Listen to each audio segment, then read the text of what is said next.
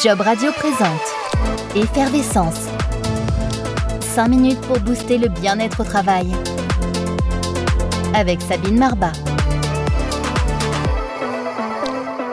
Salut Sabine. Bonjour Jean-Baptiste, bonjour à tous. Peut-être que les restrictions sanitaires qui ont imposé aux entreprises de télétravail pour leurs salariés ont finalement changé la donne.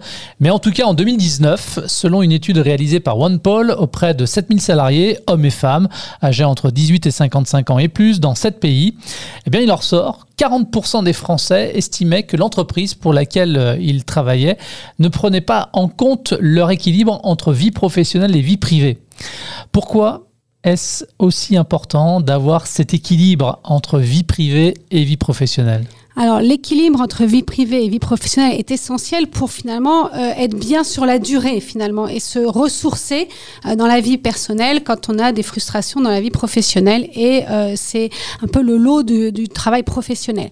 Ce qui est intéressant c'est que depuis la pandémie je dirais que c'est peut-être même peut-être pire qu'avant parce que finalement il y a les limites qui sont moins claires et c'est pour ça que c'est très important que chacun, si l'entreprise finalement ne donne pas ses limites, c'est comment chacun peut s'occuper lui-même de son propre équilibre vie perso, vie pro. Comment savoir finalement si on a tout simplement le, le bon équilibre Comment le mesurer D'abord, est-ce que ça se mesure?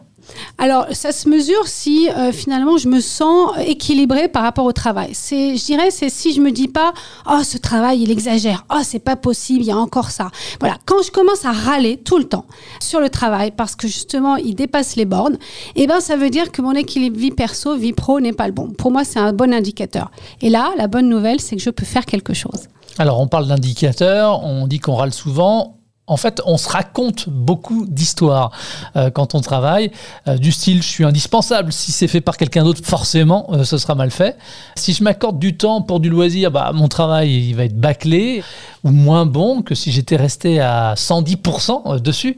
Comment faire face finalement à ces croyances, des croyances qui sont carrément limitantes Alors déjà, première chose, d'en avoir conscience, qu'on se raconte ces histoires. Hein, parce que moi, je les entends souvent en cabinet, les gens qui me racontent tout ça, oui, mais moi, je suis tellement important, oui, mais vous savez, cette entreprise oui, mais si je suis pas là, voilà. Donc tout ça, ce qui est intéressant de se poser comme question, c'est de se dire, ok, pourquoi j'investis tant le travail? Est-ce que c'est parce que euh, finalement j'ai besoin de ça pour exister, pour pas sentir de vide? Est-ce que peut-être à côté du travail euh, j'ai rien d'autre ou j'ai pas construit d'autres choses donc je mets tout dans le travail? Ou c'est pas si bien dans mon couple? Ou euh, finalement voilà j'ai pas d'autres choses, j'ai pas construit d'autres choses, j'ai pas d'amis donc finalement j'investis la sphère avec tout, les relations, la reconnaissance, tout. Donc en fait la première chose c'est de se dire ok si je me raconte ça est-ce que c'est vrai? Et comment je peux faire peut-être différemment Alors, la question, la vraie question, comment peut-on agir au quotidien, tous les jours, pour trouver ce, bon équilibre à, maintenir? Alors, pour moi, le premier critère, c'est que si je commence à râler sur mon travail, ça veut dire que je n'ai pas maintenu l'équilibre. Donc, euh, je vais dire comment je fais pour le maintenir. Donc, la première chose, c'est d'être vraiment clair sur les limites.